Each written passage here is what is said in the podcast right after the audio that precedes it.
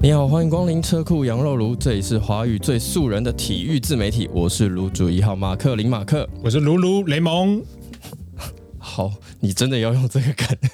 可以吧？卢卢雷蒙怎么了吗？我想一下，他有没有机会成为我们的干爹？哦，有啦，他有，他有他有男生的男生的瑜伽服，欢迎，欢迎各大干爹之入。真的好我的火锅已经准备好了，你有故事吗？欢迎各路体坛的英雄好汉来我们这边分享您的故事。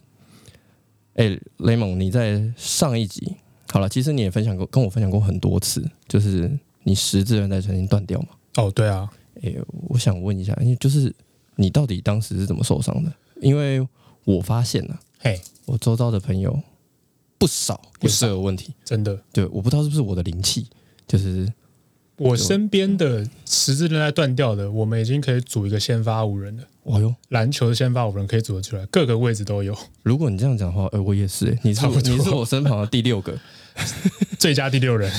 第六个，而且刚好真的断的就是刚好六个位置，哦哟，可以哦，好没哦。有问题。啊，你那时候是怎么断掉的？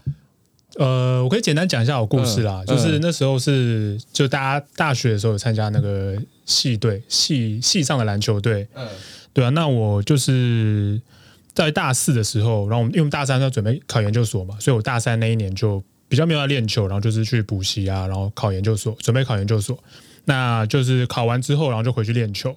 然后以我一才练球没几个礼拜，然后就刚好遇上那个大比赛，就是系所以前校内最大的比赛系际杯，嗯，对啊、然后那时候我就是自己也知道自己还没准备好状况就回去比赛，那可是比赛就是非常的紧凑嘛，嗯，那在有一场比赛就不小心先发上去，然后一分半嗯。一个转身，嗯，啪哦哟，一声嗯。啊一声，哦，我就下来了。哦，对，所以你说你刚刚那个身身体还没有准备好，就是感觉很像是现在的状况，就是现在很多人的状况，就是说，我觉得我脑袋很清楚我要做什么，可是身体没跟上，对啊，就是那种断掉了。激激励没回来，然后反正就很多状心身心灵状况，我觉得都还没哦，回来这样子哦，身心灵好，心灵这个改天这个比较悬一点，我们找时候找时间再找别人聊。所以你那时候断掉之后，然后你就马上送医院吗？还是你知道自己那时候时间就断掉了？哦，我那时候很白痴，嗯我那时候我刚刚说开赛嘛，一分半下来，然后那时候很紧张啊，很紧张，然后那一场比赛好像赢了可以进四强，还干嘛我也忘了。哦，四强。我到现在也都忘了，反正就是那时候就肾上腺素在催，一直在催，然后就嗯。哇，好紧张，好紧张，然后一直拉不开，拉不开，然后下半场我就包一包，包一包，包一包，哦，所以你有包扎我有我就自己拿什么白白贴啊，这种绷带包一包，包一包，然后我嗯因为我那时候就是转身一个急停，然后就、嗯。就觉得哎膝盖好像扭到的感觉，我想说哇哦膝盖也会扭到，好有趣。然后我都因为我也没扭过膝盖，然后我也不知道膝盖会扭到，那时候我连韧带是什么我也不知道。然后我我那时候真的不知道说嗯，那个叫做韧带断掉或怎么样，嗯我想说不知道那个感觉，对啊，我也不知道用什么，然后我就抱一抱抱一抱，然后就上去，嗯，然后上去大家都哇很热血哇学长回来学长回来了，然后在一个攻防我就比一个换人说，哦我真的不行，我我上去就是整个脚真的是你光站着你的冷汗真的直流，就很痛。嗯。然后你的脚就是完全你已经感受不到你的肌力，哦，在处理。哦，就你腿真的是软到不行，然后我就不行不行不行，不行我就我就赶快下去，哦，对啊，然后反正那场比赛很很幸运的有赢啦，然后嗯大家都有说啊学长好棒啊，就是激励到士气啊，就是哇牺牲召唤成功啊，什么靠腰 牺牲召唤的，我说 OK 啊，然后后来就要有赢下来，但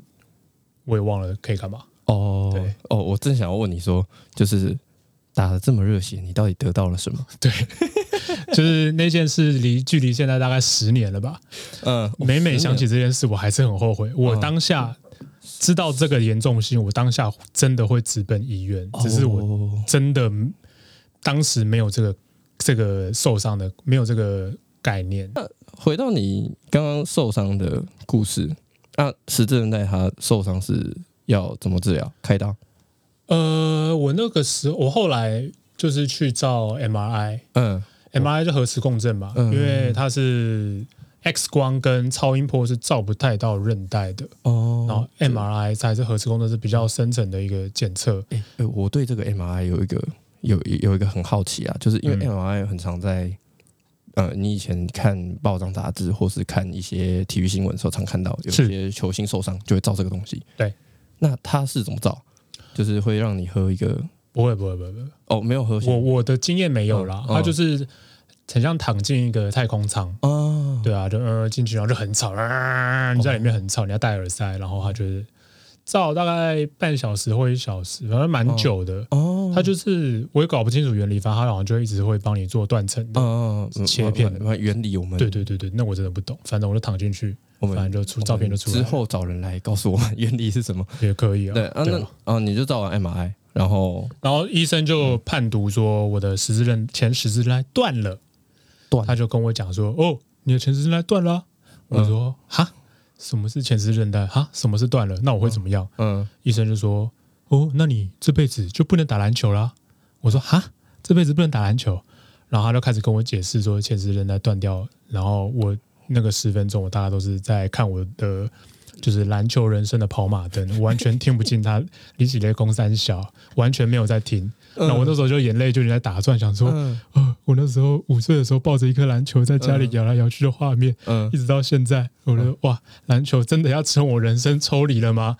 我那时候说，我说回过神来，我就问医生说，那我怎么办？嗯他说你就开刀啊。嗯我说好，开刀。嗯那我后来就接受他的手术。嗯我那时候手术的学名叫做前十字韧带啊，什么腿后肌腱重建前十字韧带前十字韧带重建手术。嗯，对，所所以十字韧带呃韧带断断掉的重建，它是呃就是把它拉起来，然后用个粘着剂或是固定的方式把它定起来，这样就好了嘛？呃还是说怎么样哦？，我我用我用我的理解来嗯解释的话，嗯就是前十呃其十字韧带它其实就是一条橡皮筋，嗯它就是呃帮你跟骨头跟反正就骨头之关节那边会帮你做一些呃刹车或者是一些嗯拉，就是橡皮筋把你拉住了。嗯比如说你急停的时候，你没有韧带的话，你可能膝盖骨头啪就直接喷出去，嗯，它就有点把你拉住的感觉。嗯那我的手术呢，它就是取你腿后的肌腱，那肌腱据我了解应该是蛮多条的，嗯，然后他就是取腿后肌腱，然后去帮你把断掉的韧带，然后连接起来，连接起来。对，那但是这个手术呢，它肌腱跟韧带其实是不一样的东西，嗯。有点像是你拿橡皮擦嗯。去取代一条橡皮筋。哦，对，所以呃，物理上来讲，它回来了，但是后续的动作，譬如说复健啊，跟嗯重建的过程，其实都真的会非常非常辛苦。你就会把一条橡皮擦一直拉拉拉，把它拉成像橡皮筋嗯哼啊，那光想到了就哦，就觉得很痛苦。哦，所以你那时候就是手术完，然后开始复健，对，嗯可以这样说。嗯，对，然后那时候复健你是就是去物理呃算是复健科，然后他带你做一些简单的基础动作。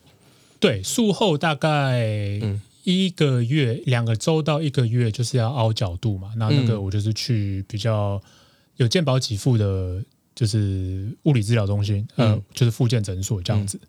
对啊，然后等慢慢大概两三个月比较可以恢复正正常生活之后，那接下来就是要自己去训练你的肌肉那些啊。呃也我我的我的想法啦，就是现在现在回想想起来，就是我觉得在那个当下那个时空背景的环境，嗯，就是呃伤后训练的观念还没有那么蓬勃的时候，资讯也没那么多的时候，对啊，那时候十年前吧，啊那时候好像也没有 YouTube 吧，有啦有啦，那时候但 YouTube，但是就没有 YouTube 那时候比较像是应该有 Facebook 了，应该有。有有有有有，但是那个时候的 YouTube，我在猜，应该它的功能比较偏向是，你把你自己录的一些东西放在上面备份。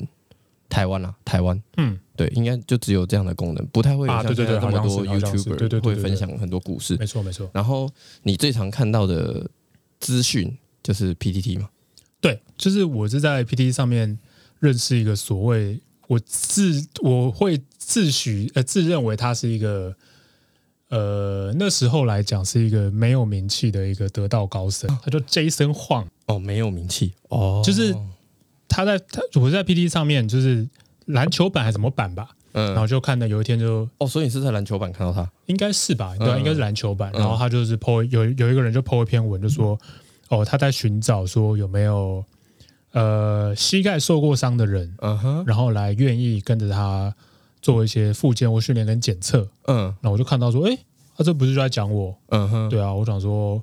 好啊，反正我都已经伤了，伤都伤了，就干脆做做功德啊，积积阴德这样子，积积积阴阴德。对然后去去 去做当当人家白老鼠嘛。OK，对啊，就想说好啦，你要做，感觉好像做什么研究吧。我说好啊，那就去，嗯。然后就跟他联系联系联系，嗯哼，然后然后他就开始训练课，然后说哦，那就是我们约周周六，嗯哼，周六在单运动中心，嗯。那就穿运动服来哦。我说、嗯。哦好啊，那我就我就想说，你我就问我就问他说，哎，那是在健身房吗？他说哦不是，我我租了一个韵律教室。真的假的？对，他说所以你原本的期待是他会叫你去硬举三百，我我一直以为就对啊，我一直以为就是 应该，我一直以为就是，譬如说肌肉锻炼就一定要靠那些器材，嗯一定要做那些重量这样子。嗯那时候韵律教师说哦，OK，好，我想说嗯，好吧，就就去，嗯然后去那边，然后同一个一个梯次大概两三个人一起，然后就大家都是稀有会嘛，嗯，就大家说 大家互相聊说，哎，膝盖怎么受伤？说我靠，我也是好痛哦，什么之类的，就互相会交流一下嗯，反正跟几个几个同学都互相取暖这样子。嗯对啊，然后那个训练课程就开始啊，我就想说、啊、应该蛮轻松的吧。嗯哦，没有，嗯，第一天差点吐出来，哦，真的超级累，吐到差点吐爆，超级超级超级超超差点晕倒，看真的超级累。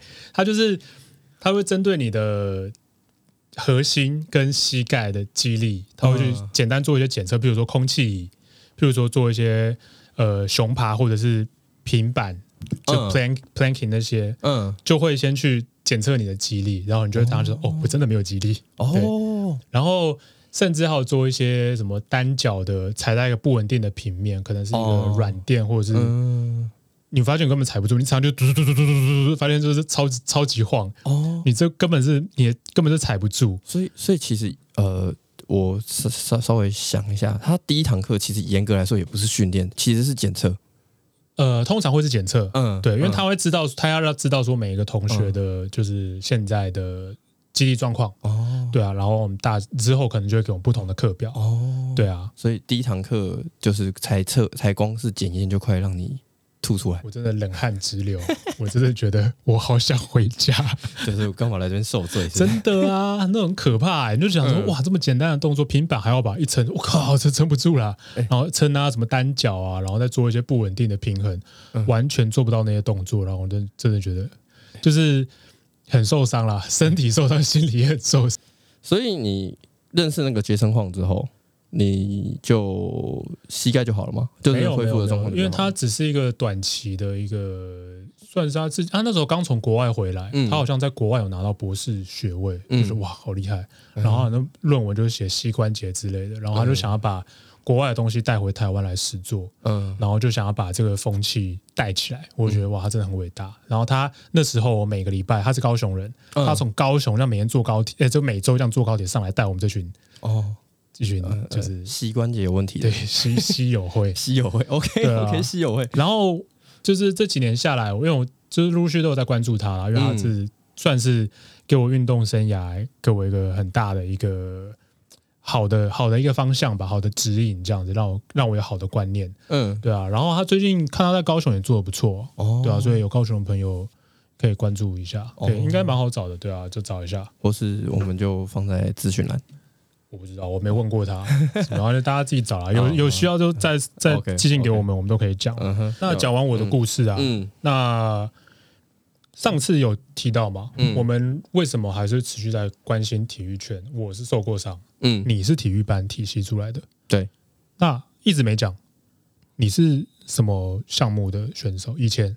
我以前是打手球，打到手球，对，打到国中毕业，哦，就是国小六年加国中三年，对，那高中就没有继续。高中那时候其实是有拿到所谓的保送权啊，OK，对，其实体保生的保送权嗯。不算太困难，就是只要你有拿到一些成绩，或是呃所谓的高中的学校有看上你这个球员，哦哟，你可能就有机会可以透过一些特殊升学的方式，可以进到那些。你以前是算是有名气的选手吗？还是有打出一些成绩的？哎、没有，我们国小从都在输，哦，而且我到了国中，其实我们那时候我们学校是到了国三又突然再重新成立球队。嗯其实我国一国二的时候没有打，那时候是国三学校突然有一笔经费可以成立篮球社，呃不不是篮球社啊，那个手球社，嗯，然后我们就有代表学校去打。那时候好像已经是末代的全中运呃全中运哦，全国中等学校运动会。嗯，我还记得我那时候全国全中运的结束后的一个月就是国中机测，嗯，对，就是比到国中机测前，然后就还在打这样子。还，在打。然后就一边左手拿书，右手拿球。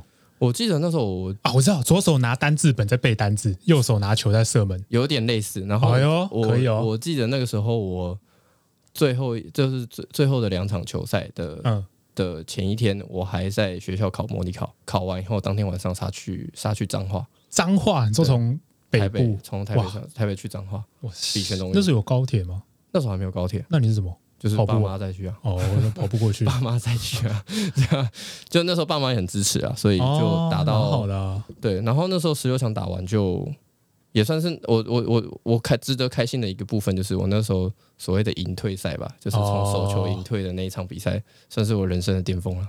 哦我记得我那时候打的很好，这样。我那好像人得了我人生新高的分数吧，我记得好像拿了十五分吧。哦，是哦。对，就就是那有人上来送花圈之类的？没有没有没有没有，就哭着拍手这样。没有，但是就是那个时候就就决定离开离开手球。那离开手球有几个原因啊？是发现呃，成为选手的路很窄，哦，因为其实，在以前念体育班的过程当中，有很多的机会去国外比赛。是。对，然后那时候印象最深刻的时候是那时候去意大利的蒂达摩，意大利，对，意大利。的。维大维大利，OK，好，哎，意大利我还真没去过哎，所以你小时候都去过意大利，对，然后不用花钱？要了要了，哦要花钱。就是那个时候的去比赛。出呃，这其实台湾很多，尤其是国中、国小的球的球队，嗯。其实资源蛮多的。就是如果你现在我不知道不确我不确定还有没有，就是如果你以前啊，只要你在一些所谓的全国全国赛拿下名次，嗯，会有一些议员的补助款，或是议员，你说市议员。对市议员，还是说或台 B 台脸议员？就是员？类似像瓜吉那种市议员。好，回到回到刚刚那个意大利的话题，就那时候去意大利意大利 DM 比赛的时候，刚好遇到一个算是球手球界的前辈吧。哎，然后那个时候是呃，算是台湾最顶尖的选手，就是哦，他是手球的国手，然后嗯。国家队的国手人，然后不仅是先发的 Line Seven 之外，他还是主力球员。是然后他被邀请去那边当当，就是算算是有一个邀请赛，邀请他去那边打打打比赛。嗯，对，然后他去那边邀请打比赛的时候，他的生活有点苦，有点苦对，就是有点像奖金猎人，就是哪里有奖金他就去哪里哦打，哪里有奖金就哪里打。算是手球界的打工仔，对，然后感觉有一餐没一餐的，所以因为那个时候，就是等于是收入不稳定了，对对对对对而且你要想哦，他那个时候已经是所以他没有签职业约。我目前我听到台湾有签职业约的，好像就一位在日本冲绳，哦，然后他是一个守门员。哎，对啊，台湾没有手职业手球吗？没有没有联盟没有，对。业余有吗？有业余的，有业社会组？有业余有局，业业余，然后也有也有像是如果以以手球最大的赛事就是嗯。全运会，可能一年才一次啊，，对，每一年，但是全运会是有有奖金的啦，很多吗？不少不少。不，少，如你可以果你有拿到打赢一，你譬如说你可以打赢这个比赛，然后一年不吃，一年就不愁吃穿。不至于不至于但是就是有一笔奖金这样子，但是就是就是会有点像搞得像奖金人那样，然后你就你就看到嘛，哦第一台湾没有职业手球，嗯，第二，这么顶尖的球员，他的生活是这样。就是其实我那时候看到台湾的球员的发展其实蛮受限的嘛，就是你大概就是只有回学校当体育老师，哎。或是当专任教练，其实不没有太多的太多的出路。所以那时候我最后选择没有没有没有继继续走体育这条路。嗯，但是后来回回过头看了，其实运动这一块其实包含的层面蛮广。我就要讲，可能台湾台湾学生比较比较能够理解的一类组、二类组、三类组了。其实你从一类组就是我刚刚讲的运动经济跟运动行销嘛，OK，那二类组其实像很多运动科学，怎 OK，么去用？可能你用影像去分析，用甚至我记得好像有他们曾经有用 Connect 吧，OK，就是嗯。Xbox 的那个 Connect 去分析球员的动作。嗯，那三类组就是好比说医疗。物理治疗师啊，啊，哎然后，这个举例很棒。物理治疗师啊，嗯。或是或是像复健科医师啊，OK，对，甚至有一些呃比较专业的运动医学，它其实并不的并可能不包含，它可能有涵盖包含复健跟物理治疗的一些中间的范围。嗯。像这样子的运动医学，其实有些有些运动的治疗，或者是那个可能跟针对选手跟针对一般人的对要求可能会是不一样，然后里面一些美美嘎嘎，对，可能会是不一样的。对啊，那这个是我们以前不知道的嘛，是是是。呃也是后来看了很多呃职业队或者是职业运动，嗯。他们后面的后勤团队以后才发现说，哎、其实练体育的孩子他的发展其实不应该这么受限。真的，对，那因为我我我我觉得啦，就譬如说像你，嗯。你花了六加三，嗯。这么多年，嗯。在一项运动上面嗯，那突然要你放手，嗯。好，那你今天九年，OK，那万一有人花了二十年，嗯。突然要你把这项运动，然后说你是不能以后这个不能当饭吃了，嗯，我也觉得蛮可惜的。对。你，毕竟在这项运动呃这项运动投入这么久，嗯。如果这个可以成为你的呃收入来源，嗯，即使你不是选手，我觉得都应该要有这个机会，对啊。因，为你是了解这样东西的嘛，对啊，就是其实你会你会让让人家就是以早期在接触体保生体保那个体育班的生活的时候，你会觉得体育班的机会成本蛮高的，嗯因为当你就像我，啊。我我还算幸运，就是我其实严格来说算七年而已啦，因为其中两年是空白期，嗯，然后我那时候也笃定了我没有要走这条路，对，所以你我不会觉得说，我会觉得说，哦，我好像就是从国小到国中打了一个手球社团，哦，不太会觉得说，哦，我我有一些什么样的损失嗯损失，对啊，有点可惜。对啊包含我，包含我，就像如果我我现在我以前知道很早就知道，嗯。就是说我刚刚举例举例的那一类组、二类组、嗯三类组的例子的之前，我可能不会那么早放弃体育这条路。举一个，我我我不知道大家知不知道，就是这个跟台湾的球坛就比较相近的是那个麦班达。哦，麦对班达，虽然他现在转去，对对对，浦原总教练对。虽然他后来转去那个转去当球评了，他现在没有，他现在做别的工作了。呃，他最最近有帮忙转播我知道他，那个可那个是兼职啊，他对对对他正职已经不是教练了，对对，我觉得蛮可惜的。对对对，就是他那个时候其实在国外是在那个奥兰多魔术魔术队，对对当那，个影片分析师，是的，对，然后。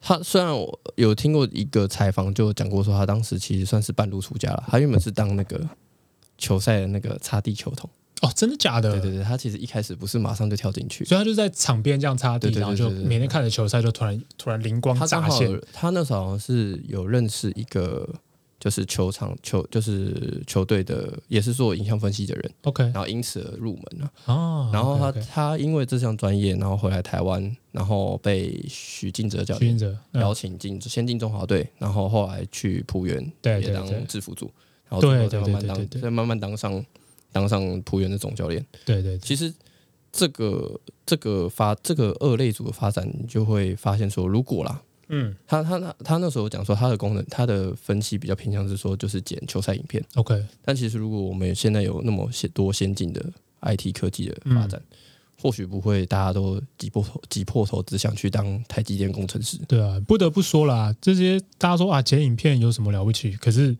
说真的，麦班达那时候给徐君哲教练的帮助真的非常大。你看浦原那时候连霸多少次，嗯加上他自己带球队的时候，也是用同样的系统嗯在做，然后一直到现在，浦原感觉都是在打很系统的东西。我觉得这些嗯要有影像啊，这些才能让球员有共识，才能让球员信服说我们现在在打什么，大家要有个共识去打一个东西。嗯哼对啊，我觉得我觉得这件事是真的是有注意的，嗯。对啊，这也真的是一个一门专业的学问。我最近我昨天有看一个，就是就是富邦勇士，嗯。他们有让他们的助理教练嗯。专门做一集，然后来访问他们这样子，嗯。对啊，就他们分工真的很细，嗯。对啊，就 YouTube 他因为像四支霹雳 e 四支球队嘛，他们都有各自的 YouTube 频道，我觉得也蛮好，就是让他们看，让我们这些一般的素人就可以慢慢接收到他们这些职业联盟的一些背后的一些小故事，嗯，对啊，就看到说许晋哲教练把国外这些思维带进来，然后也让他的制服组团队越来越壮大，分工越来越细。嗯，那我就看了都觉得蛮开心的。就是以后从事运动的，不管是小朋友或者有兴趣的人，就是不会是只有单一的选项，说哦，我只能成为选手，没有成为选手，必须要找别条路。啊，对你可能退下，譬如说像巡哲团队助理教练啊，吴吴永仁啊，还有我学长魏巍啊，哦，他们都是都球员退下来之后，他们都是可以做助理教练。你你讲的这个让我有一个感想，是那个就是以后运动可以不只是一个兴趣，可以是一个专长。哦，真的，对，就是当当你这个运动的产业链开始蓬勃起来之后，你很多的运，你很你练练体育的小孩不会再是被爸妈说啊，你练这个当兴趣就好。哦，真的，对，早以前以前以前你不觉得很有趣的是，小时候你练练音乐，爸妈嗯就会问你说，哎、你长大要不要去当钢琴家、当音！乐家？你以后就弹钢琴了，好对，然后你那边哦玩电脑，虽然也是在那边打电动，哇，你要不要当工程师？然后妈妈会说：“哎、你再打了一个小时，你就关掉。” 就是，然后练体育，妈妈说：“哎，这个当兴趣就好。”就是你会觉得，嗯，难道运动不可以是一个专业吗？对但是其实你仔细去分析、分析、分去看，其实整个运动的产业链的组织是蛮庞大的。对，那我们也期待啦，就是从霹雳哥开始嘛。那或许早期已经有很多的职业中职啊，中职，台湾的中职职业运动其实都有这样子的，都有这样子的产业或是这样子的人员不断不断的在涌入。那我们也期待说，这样子的人才可以越来越广。没错对啊，像是那个什么，我记得还有另外一个戴资颖，啊，戴资颖他后勤就有他就有跟那个长庚的呃运动伤害治疗组合作。哦，对对，其实我们就很期待未来，其实越来越有当越有越来越多的人口基数进来这项产业，我相信台湾的职业运动发展变好也。我觉得大家越来越来越多人，台湾越来越多人关注体育，体育这个东西，嗯，它的生态圈产业链就会越来越完整、更蓬勃起来。那嗯接下来就会有更多的工作机会，也许会有呃分越来越细的分工，越来越多的专业人员愿意投身在体育业里面。那嗯。也希望我们的 podcast 可以尽到一点点微薄小小的力量，呃，可以，对，可以给这个台湾的体育体坛一个正向的一个小小的力量。嗯，希望可以尽到这一份可以可以。那也希望就是我们可能提的都有点片面了。那如果我们的素人妹，呃也也可以这么说啊，我们偏乡民偏乡民。对，啊，乡民竟然看热闹的啊，就是如果你有你有不错的故事，我觉得你也可以分享在我们的各大社交平台，像 Facebook、像 IG，或是你也可以寄信给我们，甚至在 Apple Podcast 底下留言也 OK，、啊我们也可以去看。如果你有不错的故事，我们也会去研究，或许开一集 Podcast 跟大家聊聊，想办法联络我们，想办法。对，想办法让你被联让联络到。但我希望你愿意联络，就按下去就对了。也是好吧好，那我们今天就大概到这边。OK，谢谢收听车库羊肉路，我是卤主一号马克林马克，我是卢卢雷蒙，拜拜